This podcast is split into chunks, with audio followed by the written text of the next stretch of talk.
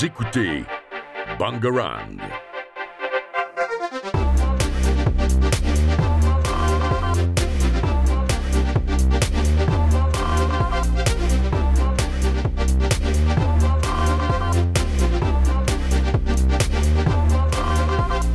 Bangarang. Bonjour à tous et bienvenue pour une nouvelle émission de Take 5. Donc euh, aujourd'hui on va parler du vote et plus précisément euh, sur la question de comment relancer l'engagement citoyen et l'engagement électoral. Euh, je laisse la parole à Armand. Euh, tu- Peux-tu nous en dire plus et essayer de répondre à la question peut-être? En effet, le scrutin euh, du premier tour de l'élection présidentielle est dimanche prochain, donc dimanche euh, 10 avril.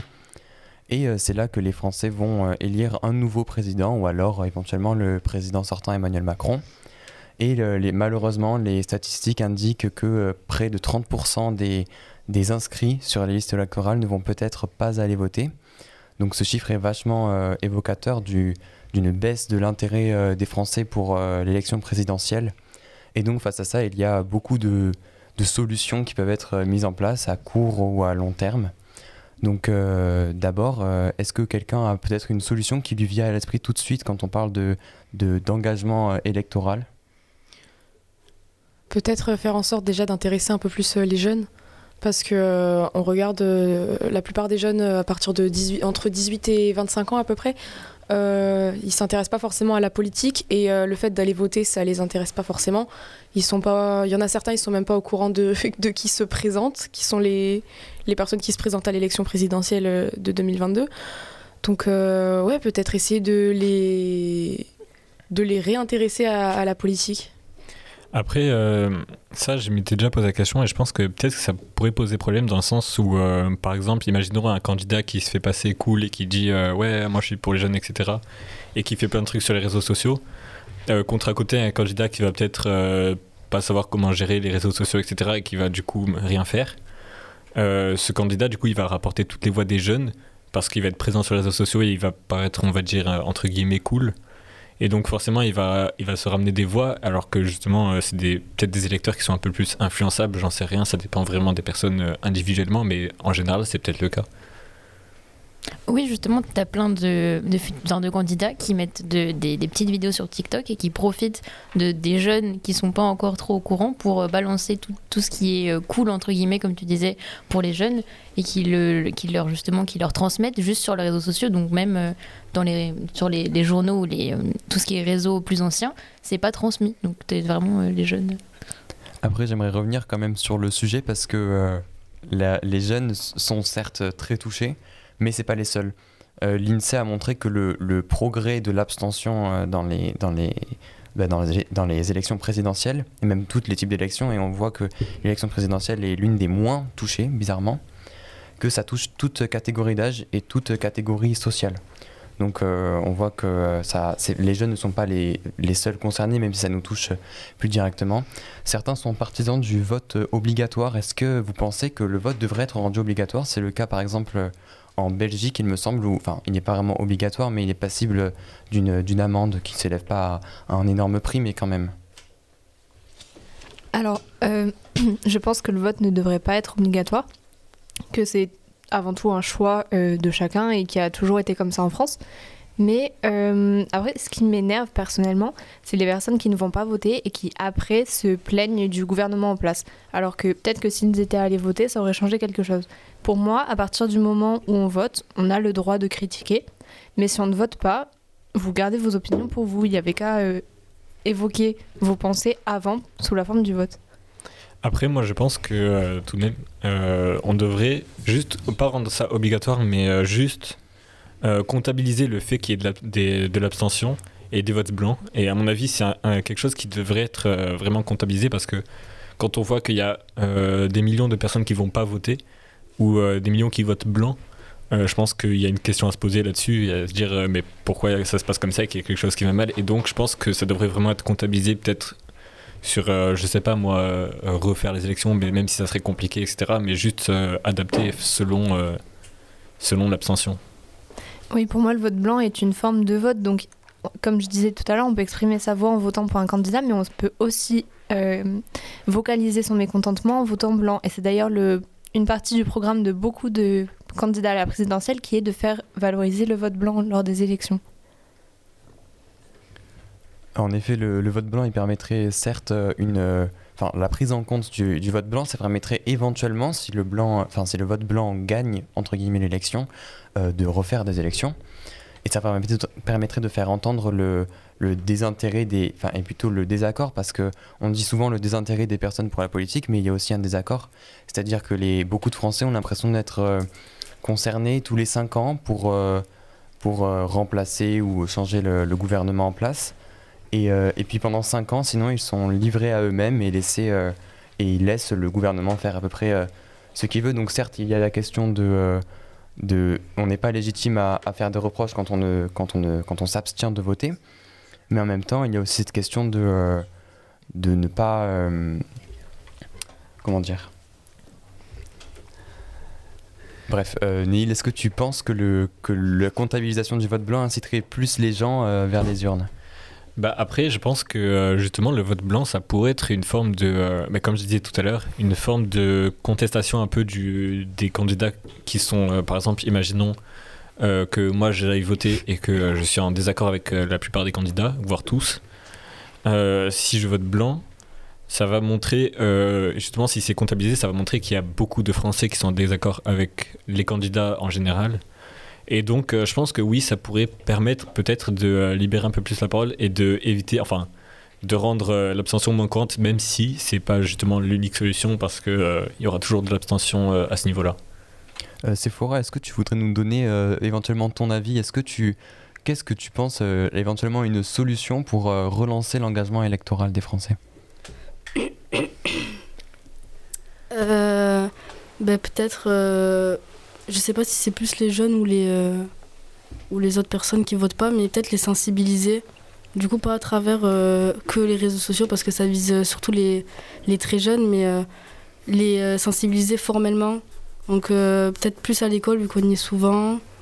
Euh, et euh, à travers les réseaux sociaux, mais pas que ça, quoi. Bon, en fait, le problème qu'on a aussi sur les réseaux sociaux, c'est, on va prendre l'exemple le plus connu, je pense, c'est Mélenchon avec son smoothie à la fraise. C'est, enfin, c'est vraiment, c'est-à-dire que ils, font en sorte vraiment d'être proches des jeunes.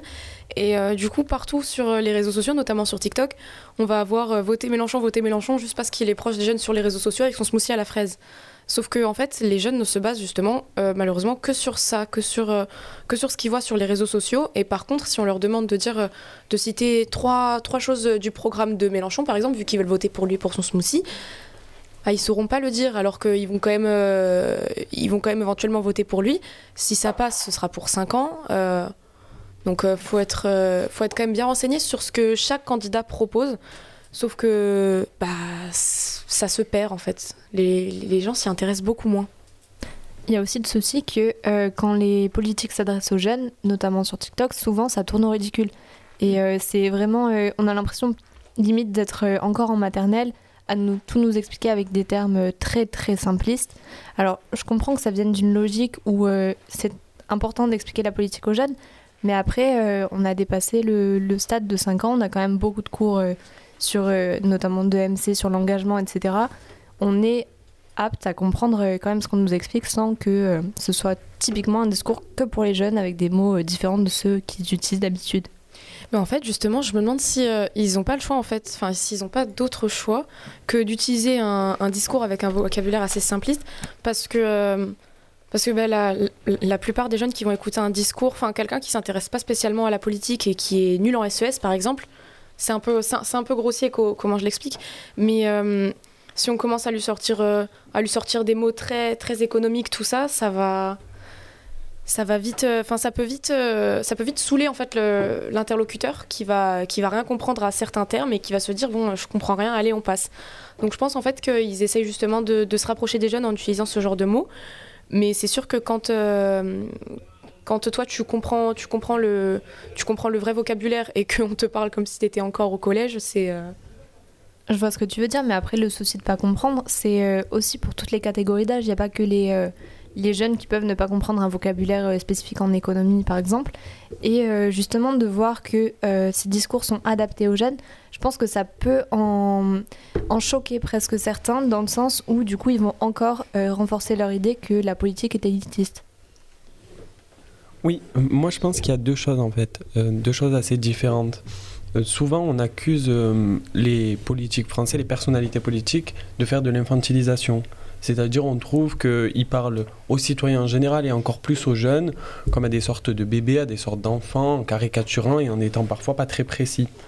Alors qu'au contraire, il faut être précis et euh, moi je suis assez d'accord avec Sephora, ça, euh, la précision, elle passe vraiment par les cours. Oui, c'est sûr que l'éducation est vraiment une, une solution. Euh, je vais laisser la parole à Noémie. Oui, donc on va faire euh, une pause musicale. Pour l'instant, on va vous passer euh, la musique euh, Glass euh, Heat Waves de Glass Animals et euh, on revient tout de suite après.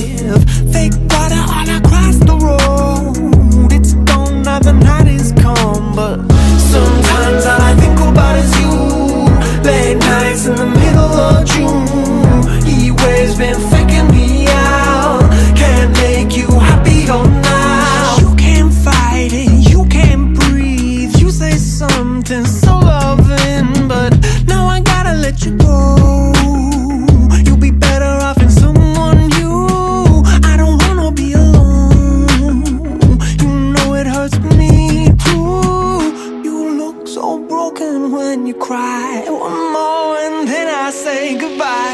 Sometimes all I think about is you. Late nights in the middle of June. He waves been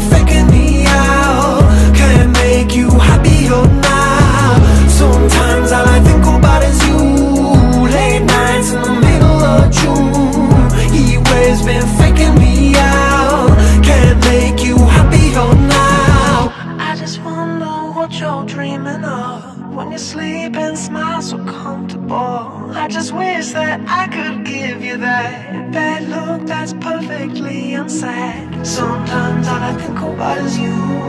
Late nights in the middle of June. He waves been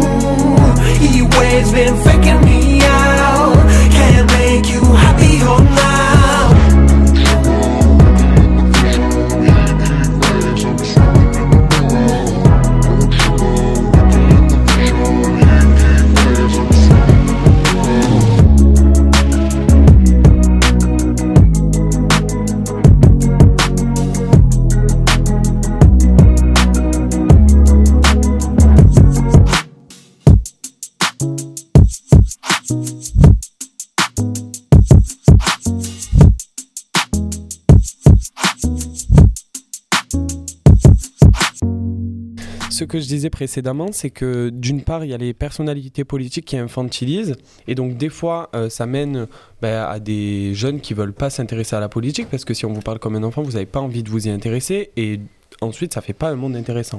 Et d'une autre part, il y a ce- cette idée de monde trop élitiste, mais euh, pourquoi on pense que le, les, politiques ou la politique en général sont trop élitistes C'est parce que pendant des années, on n'a pas eu de vraie politique des jeunes. Euh, Qu'est-ce qu'on va faire pour les jeunes quand on se met en, euh, quand on quand on est en campagne d'une part et quand euh, on aura un mandat, etc. Il n'y a pas eu ça. Donc forcément, les jeunes ne se sont pas intéressés et ça a été encore plus renforcé dès que beaucoup de personnalités politiques se sont mis sur TikTok. Tu disais très bien parce que par exemple Jean-Luc Mélenchon, c'était purement de l'attaque personnelle. C'était pas euh, son histoire de smoothie à la fraise, c'était pas oui, comment, est-ce qu'on va aider les jeunes, euh, moi je vais faire ça pour les jeunes, c'était vraiment ah lui il est pas bien, etc. Et donc dans la politique, le gros problème qui fait que beaucoup de jeunes ne s'intéressent pas, c'est qu'on est dans des effectifs personnels plus que dans du fond, des principes et des changements. Il y a aussi des causes médiatiques, je pense quand même, parce que euh, je pense que beaucoup, on va rester dans les jeunes, mais beaucoup de populations jeunes ne sont pas intéressées par le traitement politique par les médias. Par exemple, il y a des sociologues qui estiment qu'il y a un certain marketing électoral. C'est-à-dire que les Français, euh, beaucoup de catégories vont euh, voter comme ils iraient, euh, ils iraient consommer un, produit.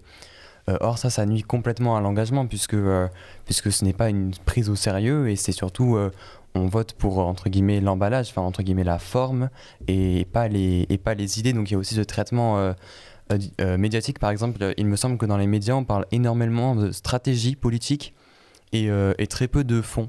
C'est-à-dire souvent les médias disent euh, cette personne est très haute dans les sondages, elle fait une très bonne campagne, machin médule, mais ils n'expliquent pas euh, que le- les idées de fond derrière. Donc euh, moi je pense que c'est ça aussi qui lasse les, personnes, c'est qu'on ne parle pas du fond, on parle que de la forme et, des scandales aussi. Oui, il y a euh, eu une étude de l'Internaute en mars euh, 2022 qui dit que euh, 49% des Français souhaitent qu'un nouveau courant politique émerge et 51% veulent voir une nouvelle, personnalité politique. C'est aussi sûrement euh, beaucoup sur ça qu'a joué Emmanuel Macron en 2017 puisqu'il représentait un changement, une nouveauté et c'est pour ça qu'il a été élu puisqu'il arrivait euh, à la fin de la campagne et euh, ça a très bien marché d'ailleurs. Donc là, les Français s'attendaient peut-être jusqu'à l'an dernier à revoir ce schéma se produire, ce qui ne s'est pas produit. Et donc, je pense qu'on aura encore une fois des taux d'abstention records. Après, euh, déjà peut-être pour euh, avoir euh, des gens qui s'y intéressent beaucoup plus et qui puissent accéder, enfin, faudrait pouvoir accepter plus, accéder pardon plus facilement au programme que proposent euh, que proposent les personnes qui se présentent, tout simplement parce que rien que le fait de devoir aller rechercher le programme, de trouver le bon site, de trouver un site où c'est bien expliqué et bien cadré, c'est déjà, enfin déjà, ça peut déjà être un peu barbant pour pour euh, certaines personnes et euh, bah, surtout pour, euh, pour les personnes qui sont pas très qui sont pas très internet donc peut-être accéder justement plus facilement au programme. Déjà je pense que ça pourrait ça pourrait réduire ce ça pourrait réduire ce, ce fait que les gens s'intéressent beaucoup moins à la politique Justement, à ce propos, il y a Hugo Décrypte qui est très suivi par les jeunes et euh, par euh, beaucoup de personnalités en général, qui propose depuis euh, quelques jours un programme par jour où il y a une petite présentation de, du, de la personne qui se présente et ensuite ses points de vue sur plusieurs thèmes. Donc immigration, sécurité, défense, Europe, environnement, économie, jeunesse, société, sociale et santé. Et donc jusqu'à la campagne, jusqu'à vendredi, il y a, euh, enfin jusqu'à l'élection, il y a un programme par jour. Donc euh, il y en a déjà sept, je crois, qui euh, ont été publiés et c'est décrit très facilement. Donc c'est vraiment assez simple du coup de comprendre ces programmes. C'est sûr qu'il traduit un certain renouvellement de, de- de- des médias et, par exemple dans les interviews qu'il fait avec les candidats parce qu'il en a fait. Et euh, euh, c'est extrêmement, extrêmement clair et ça fait plutôt l'unanimité. Euh, Les personnes disent que qu'il est par exemple plus efficace, plus objectif que certains médias, et, etc. Donc c'est sûr que les, formes, la façon d'accéder pour les jeunes, on voit que c'est des vidéos qui peuvent atteindre le million de vues par exemple. Et ça touche donc énormément les jeunes puisque sur YouTube c'est une population assez jeune. Voilà. Et surtout, malgré ça, on voit qu'il y a quand même un, renouvellement de, comme tu disais, des médias. Et pas que par lui, par exemple, euh, on peut citer euh, Brut ou Combini, qui euh, aussi sur les réseaux euh, des extraits d'interviews avec donc des candidats. Et, et on peut voir vraiment qu'il y, a, y a de plus en plus de présence sur les réseaux de, de divers candidats, donc c'est pas un monopole de un candidat qui, qui se présente, etc. On voit quand même que les candidats, donc que, ce soit sur YouTube ou sur Instagram ou sur TikTok, sont plus présents sous forme d'in- d'interview. Et c'est toujours peut-être mieux que, euh, que à la télé où on les voit et que après ça finit sur le plateau où euh, c'est juste des, des gens qui se, euh, qui se disputent sur un sujet qui n'est même pas. qui, qui au final qui n'est même pas très. Enfin. Je sais pas, c'est souvent sur un sujet précis où les gens se disputent et on dirait qu'ils cherchent un peu l'attention. Et, et c'est tout, alors que là, c'est vraiment séparé. C'est un qui parle, un qui parle, un qui parle, et on les compare et on voit lequel nous, nous correspond le plus. Après, je pense que euh, sur cette campagne, il y a vraiment un souci de programme. C'est-à-dire que tous les politiques se présentent un peu comme étant le candidat qui n'est pas Macron. Sauf que ça, ça marche pour se faire élire, peut-être, on verra bien, mais ça ne marche pas pour gouverner. C'est le problème euh, qu'il y a eu avec euh, Joe Biden et Trump plus tôt dans l'année, c'est que Joe Biden était la solution qui n'était pas Trump. Mais pour autant, ce n'est pas forcément la solution que les citoyens veulent. Donc si une personne se fait élire comme ça au second tour en France, si, dans l'hypothèse dans l'hypothèse où Macron n'est pas réélu, il y aura probablement un grand pourcentage de Français qui seront en désaccord avec ces actions, puisque depuis le début de la campagne, les actions ne sont pas ne sont pas dites. On ne sait pas vraiment, il y a un grand flou, comme le disait Juliana, au niveau des programmes. On ne sait pas trop à quoi se fier. Les candidats n'ont pas fait de vraies annonces. Lorsqu'il y a des débats, c'est euh, une personne contre l'autre avec des attaques euh, personnelles et pas sur leur programme. C'est vrai qu'il y a beaucoup de candidats qui se présentent comme étant, euh, comme étant euh, mieux que Macron et en disant lui il a fait ça, lui il a fait ça, lui il a fait ça, euh, moi je serais mieux. Il y a très peu de enfin il y en a quand même, mais il y a très peu de candidats qui, se, qui expliquent bien leur programme et qui euh, expliquent en quoi, euh, en quoi euh, leur programme consiste vraiment et dans le fond. Et euh, il y en a beaucoup qui le font dans la forme mais pas dans le fond et c'est vraiment dommage je trouve. C'est vrai que, enfin, après c'est normal de parler du bilan du président sortant, c'est une tradition, c'est fait à chaque élection. Mais euh, et euh, pour le coup, il me semble que bah, les euh, candidats essaient de plus en plus de s'axer sur leur programme, même si c'est forcément un peu tardif et que la campagne est vraiment dans des circonstances très particulières.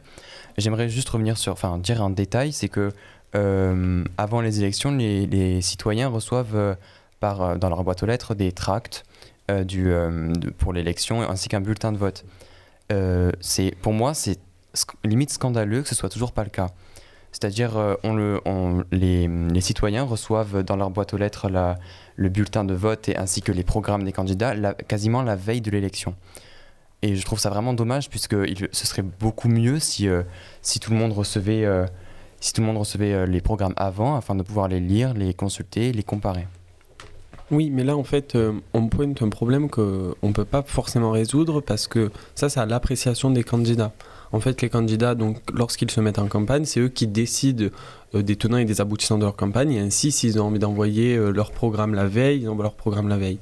Ça peut être aussi une technique politique parce que si on lit un programme de manière superficielle la veille, que a priori il est attrayant, le lendemain on va voter sans forcément avoir euh, pris cela dans le détail. Mais pour revenir à ce qu'on disait avant, moi je pense qu'il y a vraiment un problème au niveau des programmes de superficialité. Ce qu'on veut montrer, comme euh, vous l'avez très bien dit, c'est on veut être contre le candidat sortant.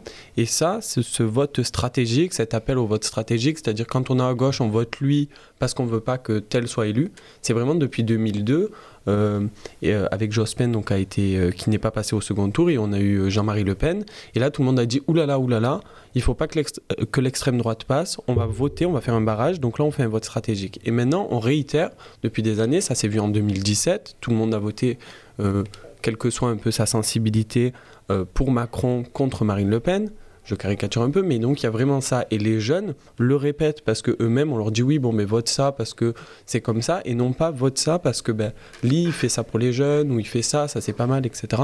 Et on, de moins en moins on a cette idée de qu'est-ce qu'est l'importance d'un programme, qu'est-ce qu'il implique, et de plus en plus on est juste ah oui ce candidat il est bien parce qu'il crie fort, euh, euh, il a critiqué un tel ou un tel, et c'est vraiment juste personnel et c'est pas de la politique, c'est ce que beaucoup appellent en fait euh, de la politique politicienne, c'est-à-dire juste on se bat, mais il n'y a pas de débat d'idées, il y a juste un débat d'invectives, euh, de sorte de, de choses ad hominem quoi. Donc on arrive euh, à la fin de l'émission, peut-être euh, revenir sur le sujet et euh, y répondre.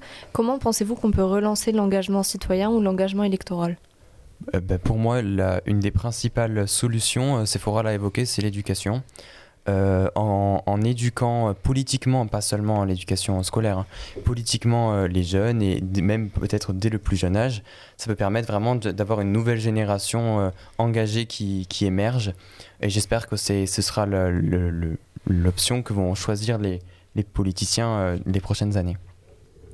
Oui, et il y a aussi quelque chose de très important, c'est de réussir à faire comprendre que la politique est euh, extrêmement importante, qu'elle implique des choses sur nos vies qui sont très fortes. Parce que pourquoi on a eu dans les années 60, dans les années 70 et même avant beaucoup de personnes qui votaient, etc. Parce que c'était un droit qu'on venait d'acquérir et c'était fondamentalement important, ça permettait de changer le paysage français. Aujourd'hui, la politique, on a l'impression que ça ne change rien à nos vies.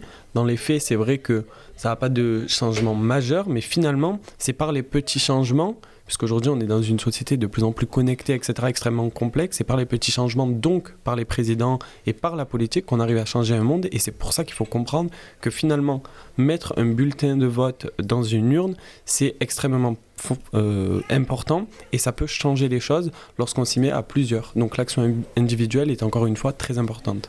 Et c'est ça. Et tous nos acquis, euh, nos acquis d'aujourd'hui, euh, c'est bête, mais le droit de vote n'est pas forcément un acquis pour toujours.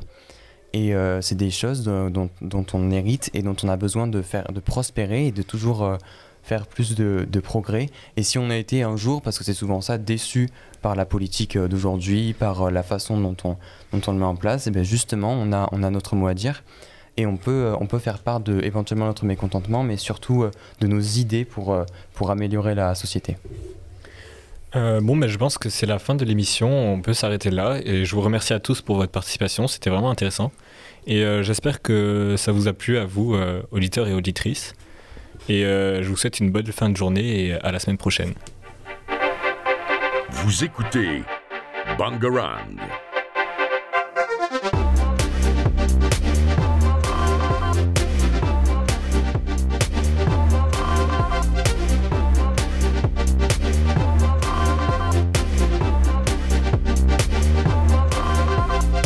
Bangarang.